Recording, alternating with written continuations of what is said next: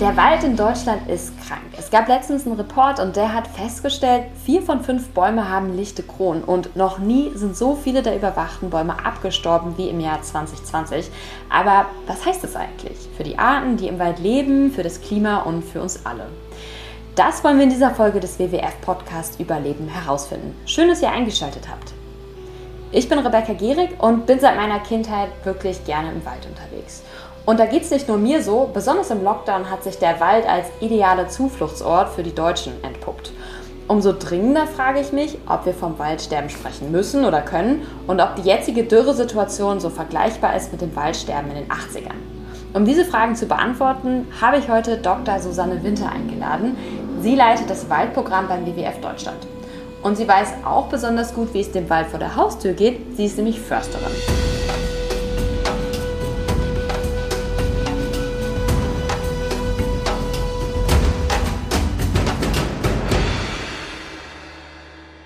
Schlecht geht's dem Wald eigentlich? Du bist ja als Försterin ausgebildet und als Brandenburgerin deswegen wahrscheinlich auch oft im Wald unterwegs. Wahrscheinlich sogar häufiger als die meisten von uns. Woran bemerkst du, dass es dem Wald so schlecht geht? Die offiziellen Zahlen geben an, dass wir 82.000 Hektar mit Waldschäden hätten.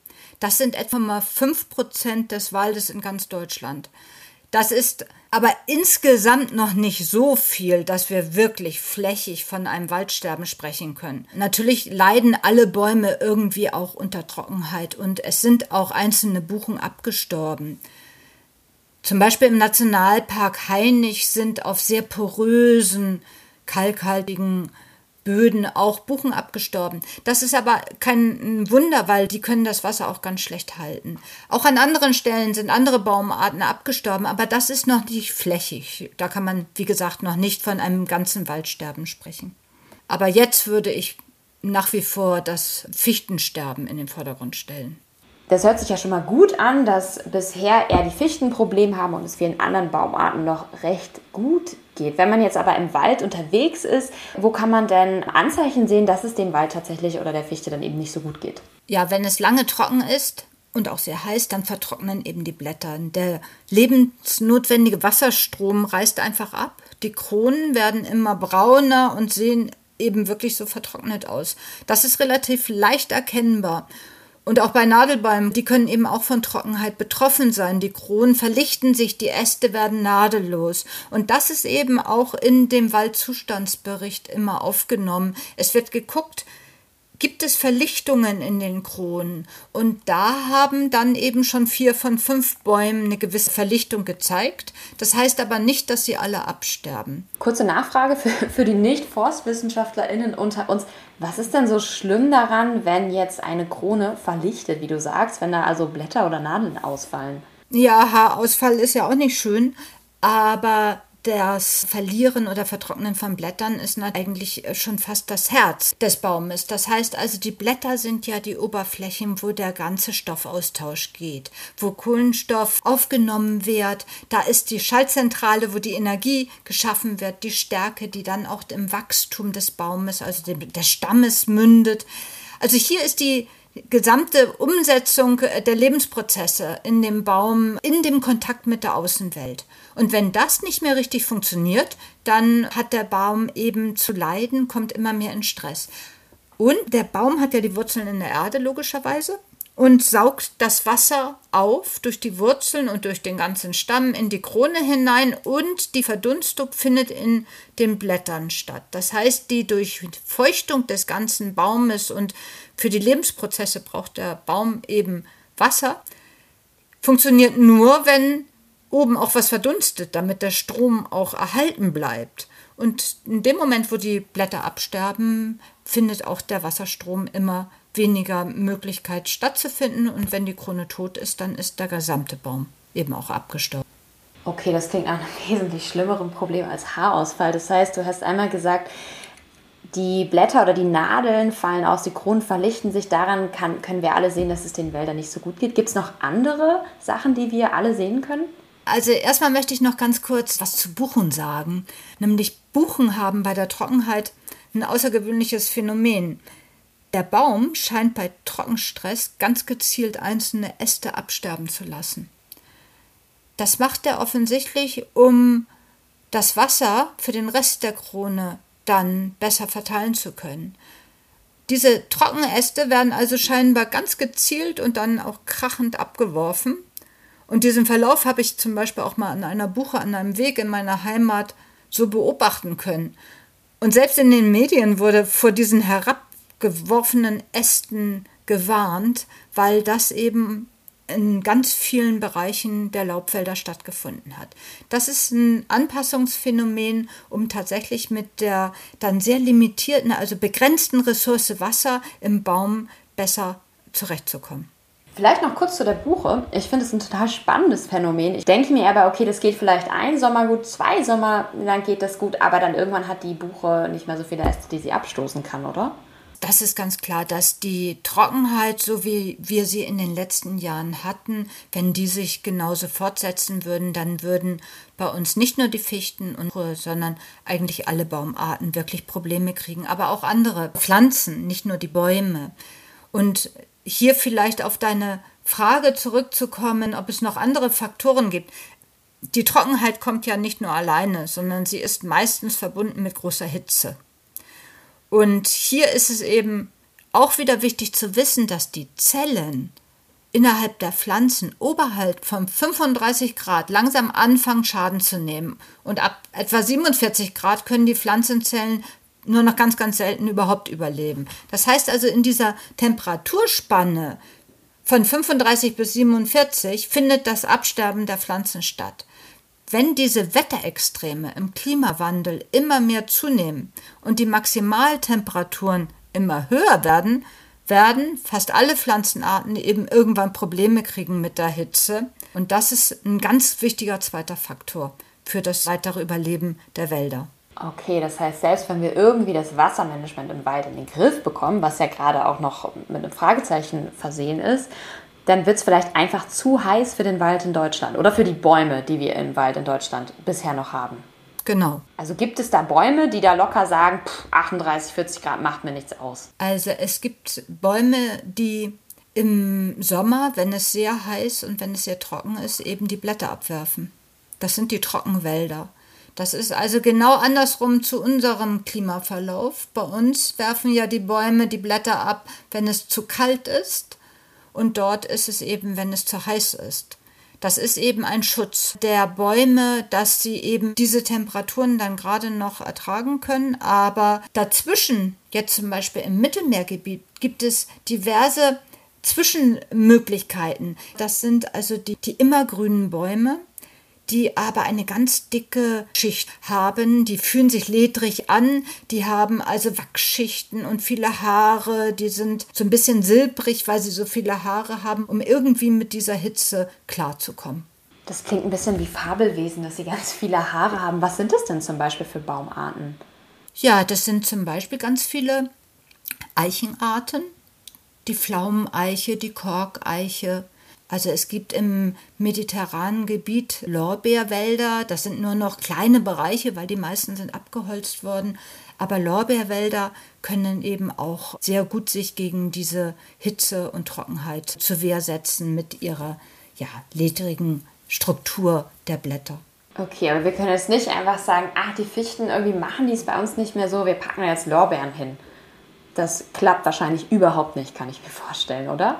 Letztendlich ist es ja so, dass unser äh, Klima ja nicht einem stabilen Zustand entgegenstrebt. Wir wissen ja noch gar nicht, ob es bei uns wirklich mediterranes oder wüstenähnliches Klima wird, wenn wir gar nichts tun im Klimaschutz oder ob, wenn jetzt der Golfstrom sich abschwächt, wir eher ein kühleres Klima bekommen und dann eher in den borealen nördlichen Wäldern die Vorbilder suchen müssen. Was wir jetzt tun sollten, ist, dass wir die Waldökosysteme, die wir haben, versuchen, soweit es geht, zu schützen und zu stabilisieren, dass sie mit den Veränderungen möglichst gut zurechtkommen.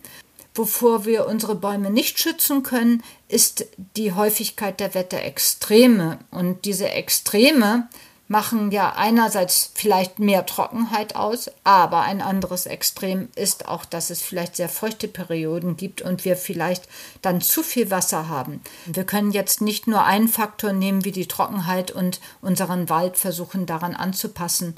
Nachher passt das Klima nicht zu unserer Anpassung.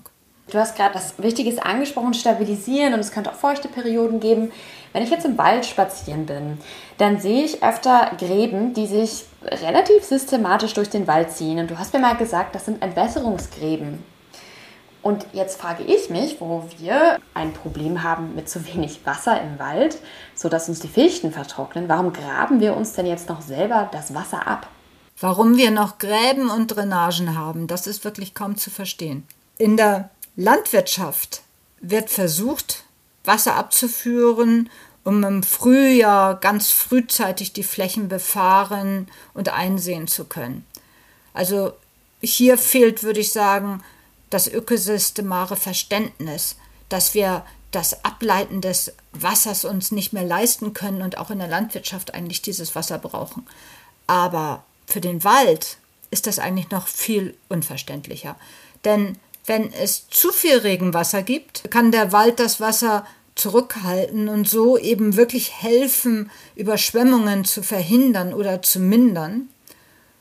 Und die Drainagen führen, wenn wir viel Regen haben, eben über die Gräben das Wasser erst in kleinere und dann in größere Bäche zusammen und zum Schluss haben wir Hochwasser in den großen Flüssen. Und dieses Wasser, das wir dann abgeführt haben, fehlt bei der nächsten Trockenheit im Wald. Also dieser Kontext ist wirklich so, dass wir da ganz dringend gucken müssen, dass das Waldwasser gehalten wird und dass auch die Waldmoore wieder renaturiert werden. Wer besteht denn darauf, dass die Gräben bestehen bleiben? Oder ist das einfach so, das ist ein Relikt aus der Vergangenheit, das macht super viel Arbeit, die jetzt zuzukippen, das lassen wir jetzt einfach so? Oder hängt das politisch irgendwo, wo es jetzt gerade nicht weitergeht? Also diese Gräben sind natürlich einerseits schon fast eine Tradition, dass sie da sind. Es sind die Boden- und Wasserverbände, die für den Erhalt von Gräben zuständig sind und hier auch bisher wenig politische Einflussnahme stattfindet, dass gerade für den Wald das natürlich gar keinen Sinn macht. Gleichzeitig müssen Waldeigentümer immer noch die Gebühren bezahlen für die Boden- und Wasserverbände. Auch hier gab es schon viele Ansätze zu versuchen, die Waldeigentümer von dieser Zahlung zu befreien und damit natürlich dann auch von dem Service, dass die Gräben immer offen gehalten werden und wenn zu viel Wasser da ist, dass dann entsprechend abgeführt wird. Ich glaube, insgesamt ist dieses Umdenken zwar langsam auf dem Weg, dass das Wasser gehalten werden muss, auch in Wassereinzugsgebieten immer mehr gedacht wird. Gleichzeitig ist aber das Management von Gräben in der konventionellen Bewirtschaftung des Waldes wie in der Landwirtschaft einfach noch ein Punkt, der als selbstverständlich hingenommen wird. Es ist nach wie vor nicht so, dass die Bauern und häufig sind ja auch Waldeigentümer, Landwirte, dass sie das als Gewinn ansehen, wenn vielleicht mal auf der landwirtschaftlichen Fläche Wasserbereiche stehen bleiben, um das Grundwasser aufzufüllen. Und im Wald vielleicht mal ein Bereich, der jetzt dann vielleicht mit Fichten bestanden ist, wenn der längerfristig in der Senke mit Wasser steht, dann werden die absterben und es würden wieder Erlen dort wachsen können. Wenn man aber jetzt eine Baumart hat, die mit längerfristiger Überflutung sozusagen nicht zurechtkommt, dann möchte man eben diese Einnahmensverluste auch nicht hinnehmen. Das ist schon komplexe Umstellung, bis man das Wassermanagement natürlicher gemacht hat. Okay, also einfach zuschütten geht dann doch nicht. Aber ich frage mich jetzt schon, also viele Wälder in Deutschland sind ja Landeseigentum oder Staatseigentum. Wie kann es denn sein, dass gerade auch diese Eigentümer den Wald nicht als ein ökologisches Ganzes bewirtschaften und vielleicht die Entwässerungsgräben mal zumachen, sondern auch dort äh, geht es in eine, in eine ganz andere Richtung und es bleibt eher alles beim Alten. Ja, ich glaube, die Landesförstereien und die Bundesforsten agieren wie die Politik drumherum natürlich es gestaltet. In dem Moment, wo die Politik eine neue Herangehensweise vorgibt, werden natürlich auch die Staatsforsten sich dem anpassen. Und es wird auch zum Teil gemacht. Es gibt Förster, die das deutlich angehen, Wasserrückhalt. Das Schwierige ist eben wirklich das in der etablieren. Und dazu braucht es die politischen Beschlüsse dieser Regierung, der nächsten Regierung. Zum Beispiel Moorschutzprogramme sind gerade auf dem Weg. Das ist schon mal ein Schritt auch für den Wald. Aber letztendlich das Thema Gräben ist immer noch nicht richtig angegangen, dass die sukzessive wirklich auch zugemacht werden. Okay, umso wichtiger ist da nochmal zu sagen, dass der WWF da auch dran ist und sich dafür einsetzt, dass gerade diese Entwässerungsgräben auch geschlossen werden. Wir haben jetzt über Trockenheit, über Klimakrise und ganz viel über Entwässerungsgräben geredet. Was ist denn für dich die größte Bedrohung für den Wald in Deutschland? Also wenn ich die Bedrohung mal auseinandernehmen darf, ich würde mal sagen, die Bedrohungen sind dreifach. Also einerseits gibt es ein riesiges Problem hinsichtlich der Wildtierdichten. Die Population im Wald ist extrem hoch. Das sind die Rehe, das Dammwild, die Hirsche. Die fressen sich im Winter durch die Wälder, sodass der Wald sich nicht gut naturverjüngen kann. Dadurch fehlen junge Bäume, die Laubbäume, die fressen nämlich besonders gerne die Laubbäume, die den Wald eben natürlicher machen würden. Und auch auf den Schadflächen, also die Fichtenflächen, auf denen die Bestände abgestorben sind, da kann sich der Wald eigentlich nur bei wirklich angepassten Wilddichten gut wiederbewalden. Manche sagen, der Wald stirbt mit den hohen Wildpopulationen eigentlich so von unten. Das zweite ist die Emissionssituation. Also aus der Landwirtschaft kommt sehr viel Stickstoff, aber auch Pestizide. Und die Wälder sind in Deutschland häufig fragmentiert. Also das sind nur noch kleine Waldstückchen irgendwo. Keine großen Waldlandschaften. So, es kommt durch die Landwirtschaft mit dem Wind viel zu viel Stickstoff und auch dem Regen, die Pestizide, die in den Wald hineingetragen werden, so dass die häufig kleinen Wäldchen eben in so Nährstoffimbalancen kommen. Es gibt einfach zu viel Stickstoff und das macht die Ernährung der Bäume eben schwierig. Das ist so eine Schwierigkeit, die häufig nicht genannt wird. Und das Dritte ist für das Waldökosystem eben diese Entwässerung, über die wir gerade schon lange gesprochen haben, Gräben, Drainage, Begradigung der Flüsse. Und als allerletzter Punkt ist natürlich auch die Holznutzung, wenn sie zu intensiv ist, ein riesiges Problem.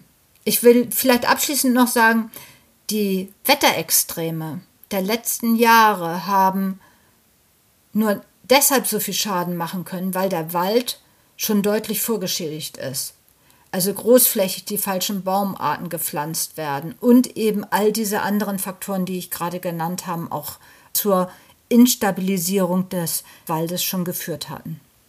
Okay, aber das heißt schon, dass die Forstwirtschaft eine gewisse Rolle mitspielt? Ja, auf jeden Fall. Und in der Zukunft wird dieses Problem eventuell durch immer größere Nutzungsansprüche auch sich noch verstärken. Ich höre schon recht lange, dass es dem Wald sehr, sehr schlecht geht. Bei dir klingt es jetzt gerade so, bisher haben wir nur ein Fichtensterben, wenn es aber so weitergeht, dann wird es auch eng für die anderen Bäume. Ich setze es jetzt mal in Vergleich mit anderen Dingen, über die in den letzten Jahrzehnten im Wald viel geredet wurde. Stichwort saurer Regen und Waldsterben. Das haben wir wahrscheinlich alle schon mal gehört ist es vergleichlich? Hat sich in den letzten 20, 30 Jahren im Wald was verändert? Du bist viel im Wald unterwegs, du kannst das wahrscheinlich sehr gut einschätzen. Also das erste Waldsterben, das durch zu viel Schwefelsäurefreisetzung entstanden ist, das damals durch wirklich recht schnelles und entschlossenes Handeln abgewendet werden. Und zwar wurden nämlich ziemlich schnell Entschwefelungsanlagen in diese Verbrennungsanlagen eben eingebaut. Also jetzt gibt es nur noch ganz geringe Freisetzung von Schwefelsäure. Das heißt, das Problem ist jetzt nicht mehr vorhanden. Das Waldsterben damals ist also, und davon kann man lernen, durch schnelles, konsequentes politisches Handeln abgewendet worden. Wenn wir die heutigen Waldprobleme abwenden wollen, geht es nicht genauso einfach, also wie den Einbau von solchen Entschwefelungsanlagen. Aber der Prozess ist natürlich der gleiche. Das heißt also, die Politik müsste jetzt sofort handeln. Wir müssen den Klimaschutz extrem ernst nehmen, sofort handeln, um den Wald eben zu stabilisieren. Und wir müssen natürlich darauf achten, dass die biologische Vielfalt endlich eben auch den entsprechenden und notwendigen Schutz bekommt. Die Große Koalition hat ja tatsächlich schon vor ein paar Wochen eine Waldprämie diskutiert. Die kam ja erst letztes Jahr im Rahmen der Corona-Konjunkturpakete. Jetzt soll die aber bald dauerhaft Waldbesitzende unterstützen. Was sagst du dazu? Eine Prämie, die aber wie bisher zumindest bei der Zahlung nicht daran gebunden ist, dass der Waldeigentümer überhaupt einen Schaden nachweisen muss und auch mit dem Geld nicht eine naturnähere Waldbewirtschaftung vorweisen muss. Solche Prämien sind natürlich Verschwendung und eine Prämie, die so deutlich und klar an Bedingungen geknüpft ist, die biologische Vielfalt stärker berücksichtigt, dass das System ökologisch stabilisiert wird, dass die Waldarten wieder mehr Nischen finden, dann kann man über eine Prämie nachdenken. Aber diese Einschränkungen müssen auf jeden Fall dabei sein, damit solch eine Prämie ein Teil der Lösung wird. Der WWF macht ja auch politische Arbeit, du selbst machst ja auch politische Arbeit. Du bist aber auch manchmal für den WWF wirklich in der Fläche unterwegs. Wie erlebst du oder was genau machst du für den WWF hier, für den Wald bei uns in Deutschland und ganz persönlich? Also der WWF hat einen Arbeitsschluckermark, das ist in Nordbrandenburg. Der WWF hat selber etwas größere Waldflächen dort und wir streben an, dass wir den Wald dem Prozessschutz übergeben können. Das heißt also, der Wald soll langfristig dort nicht mehr genutzt werden. Ah, okay, das heißt, da entsteht ein ganz wilder Wald. Also auf unseren Flächen soll später wirklich das Waldökosystem seine selbstheilenden Kräfte eben dann auch gestalten können. Das sind ja auch immer ein bisschen Lernflächen, wie kann der Wald eben, wenn wir nicht entscheiden, wie seine Prozesse laufen sollen, wie kann der sich dann eben an die Klimaveränderung und so weiter anpassen, wie kann er dann wieder Lebensräume ausbilden, eben für die biologische Vielfalt. Der Wald ist auch ein gigantischer Kohlenstoffspeicher. Also Wälder bedecken ungefähr 30 Prozent der Landesfläche der Erde, speichern aber ungefähr die Hälfte des auf der Erde gebundenen Kohlenstoffs. Tropische Wälder sind da ganz besonders effizient. Wie sieht es da denn in Deutschland aus? Wie steht es um die Klimawirkung des Waldes in Deutschland? Auch im Wald in Deutschland steckt natürlich ganz viel Kohlenstoff. Weniger als in den Tropen, aber trotzdem, jeder einzelne Baum besteht natürlich aus Kohlenstoff. Das heißt, der Wald ist sowas wie eine riesige Klimaanlage, auch in Deutschland. Vor allem natürlich die Laubwälder. Die kühlen auch zusätzlich durch ihr schattiges Kronendach den Boden und die kühlen den Innenraum des Waldes. Bis zu 10 Grad Temperaturunterschied gibt es im Vergleich zum Offenland. Und die natürlichen Laubwälder in Deutschland führen auch zu mehr Grundwassereinspeisung und dadurch wirken sie gegen Vertrocknung. Letztendlich ist dieser Kohlenstoffspeicher natürlich wichtig, um nochmal zu der Holznutzung zu kommen. Die Holznutzung ist natürlich in Deutschland zu hoch. Das heißt, wir nehmen sehr viel Holz aus den Wäldern heraus. Und in der Forstpolitik wird häufig argumentiert, dass Holz andere eben Stoffe ersetzen würden, die viel Kohlenstoff freisetzen. Beton zum Beispiel. Ja, zum Beispiel. Aber die Holznutzung selber ist eben nicht klimaneutral. Und das Verbrennen von Holz kann so schädlich sein wie eben das Verbrennen von Kohle. Und das muss einem klar sein. Der Wald mit seinem Waldspeicher ist von höchstem Wert. Die Nutzung des Waldes muss man sich sehr genau angucken, ob die eben klimaneutral ist. Und zwar jetzt, nicht in 100 Jahren, wenn wieder ein neuer Baum gewachsen ist. Oder eben auch selber das Klima schädigt. Okay, das heißt, dieses Holz mit Heiz ist doch vielleicht gar nicht so eine gute Idee. Ich sehe jetzt gerade so das Haus meiner Eltern vor mir, die tatsächlich nicht mit diesen schicken Kaminöfen, aber mit so richtigen Öfen heizen und das Holz kommt aus dem Wald um die Ecke. Das ist also gar nicht so nachhaltig, wie ich glaube, wir alle immer dachten. Das ist eine Frage des Heizsystems. Also, wenn man diese Kaminöfen hat, die ja heute sehr viele Menschen in ihrem Wohnzimmer haben, die meistens nur genutzt werden in einer Wohnung, die schon warm ist, um sie dann noch stärker zu heizen. Diese Kaminöfen, die überhaupt nicht effizient sind, sondern die einerseits die Wärme aus dem Schornstein herauspusten, gleichzeitig aber auch wahnsinnig viel Feinstaub, das heißt also die Luft noch dabei beeinträchtigen. Diese Öfen sind in keinster Weise empfehlenswert. Es gibt natürlich Öfen, Grundöfen, die sind so effizient heutzutage und auch schadstoffarm, brauchen auch nur wenig, wenig Holz, um sehr viel Wärme zu produzieren. Damit kann man natürlich gut heizen. Also die Frage ist nicht, ob das Holz verbrannt wird, sondern wie effizient es genutzt wird. Und da muss man eben sehr genau gucken. Nochmal kurz zurück zum Wald als Kohlenstoffspeicher. Ich habe letztens eine Studie gelesen und die hat gesagt, dass der Amazonas im letzten Jahr mehr Kohlenstoff abgegeben hat, als er gespeichert hat. Gibt es da Parallelen zum deutschen Wald?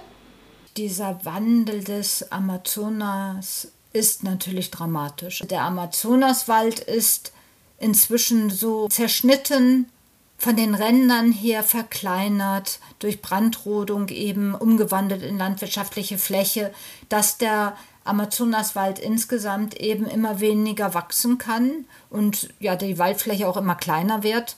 Damit natürlich auch beim Amazonas der Wasserkreislauf verändert wird. Es wird ein bisschen trockener, die Trockenzeiten werden länger und so weiter. Und zum Schluss kommt es eben zu einer Gesamtbilanz der äh, gesamten Fläche, die plötzlich eben weniger Kohlenstoff bindet als freisetzt. Das ist sehr dramatisch und genau das Gleiche passiert in Deutschland auch durch diese letzten drei Jahre Trockenheit und die Waldschäden, die wir ja am Anfang besprochen haben, dieses großflächige Absterben der Fichten. Und wenn wir nicht die Nutzung entsprechend reduzieren, dann haben wir zum Schluss in dem Wald weniger Kohlenstoff gespeichert, als es vorher war. Und gerade ist der Wald so an der Kippe bei uns. An der Kippe heißt, wir müssen auf jeden Fall bald handeln, weil ich glaube, wir brauchen den Wald unbedingt als Kohlenstoffspeicher. Neben der Klimakrise, die geht ja immer Hand in Hand mit dem Artensterben, anderes unschönes Thema. Wie sieht es denn in Deutschland mit der Artenvielfalt im Wald aus? Weltweit leben ja 80 Prozent der an Land lebenden Arten im Wald bekommen unsere Rehe auch bald Probleme, wenn es dem Wald nicht gut geht. Du hast ja eben schon gesagt, wir haben eigentlich viel zu viel Wild. Was wir auch zu viel haben, sind nämlich äh, Borkenkäfer, die ja den Fichten auch ganz schön zugesetzt haben. Wie sieht es bei uns in Deutschland aus? Stirbt mit dem Wald auch ein Stück Artenvielfalt ab? Wenn der Wald wirklich großflächig absterben würde, dann würden wir natürlich auch die Waldartenvielfalt verlieren. Wir haben aber auch jetzt schon einen Verlust von biologischer Vielfalt im Wald. Es ist so, dass wir seit vielen, vielen Jahren versuchen, naturnähere Wälder oder Waldwirtschaft zu schaffen. Der WWF setzt sich auch intensiv dafür ein.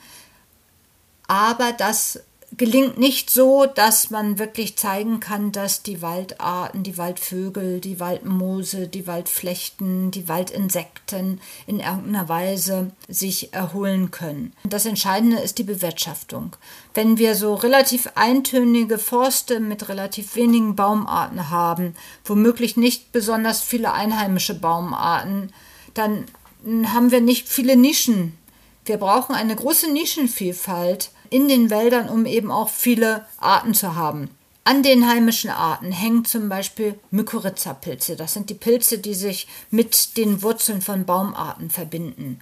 Wir haben am Totholz über 1300 Käferarten. Wenn wir zu wenig Totholz haben, wie es immer noch so ist, dann fehlt uns ein Teil dieser Käferarten. Und wir haben eben noch viele andere Strukturen, die im Wald fehlen.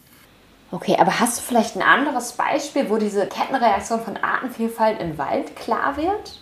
Es gibt Schürfstellen an Bäumen, die dadurch entstehen, dass ein anderer Baum zum Beispiel umfällt und die Rinde abkratzt. Diese frischen Stellen werden von Pilzen besiedelt. Die können nur solche frischen Stellen besiedeln. Und kommt der Buchenkammkäfer und nutzt genau die Pilze, um sie für die Nahrung eben dann aufzunehmen. Das ist zum Beispiel so eine Kette von einer Struktur der Schürfstelle mit nachfolgender Pilzbesiedelung und dann der Nutzung durch eine Käferart. Es kommt häufiger vor, wenn man Wälder sich selber überlässt und einen naturnahen Wald hat. Wenn solche Schürfstelle im Wirtschaftswald auftritt, Baum sehr schnell geschlagen, damit das Holz sich nicht entwertet.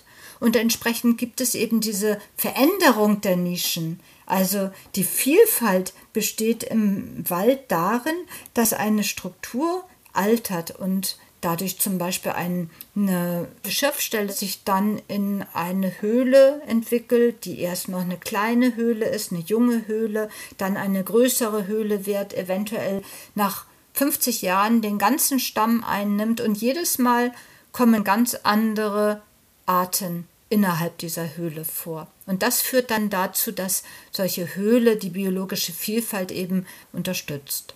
Wir haben schon gesagt, es gibt sehr viel Waldschäden durch Dürre und durch, durch Dürrefolgen, wie den Borkenkäfer. Das heißt, es gibt sehr viel Schadholz. Es gibt aber auch manchmal Medienberichte über Holzknappheit. Letztens habe ich dann aber gelesen, dass die deutschen Exportzahlen an Holz auch weiter nach oben gehen, zum Beispiel um das Holz nach China zu exportieren.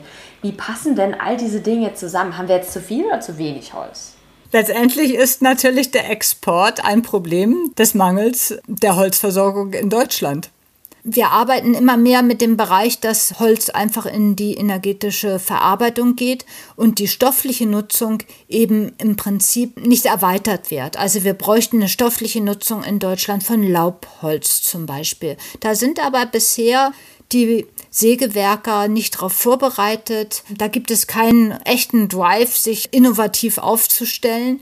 Und letztlich muss sich eigentlich auch die ganze Holzverarbeitung besser aufstellen, dass sie eben entsprechend auch das, das Holz, das wir produzieren, verwenden wollen es gibt noch sehr viel Tradition, eben nur auf Nadelholz zu setzen und in dem Moment, wo das Nadelholz hier diese Qualität nicht hat, dann wird es auch eher importiert aus Skandinavien, aus Russland, um dann einfach mit den Qualitäten weiterzumachen, die man in der Produktion bisher gewohnt war.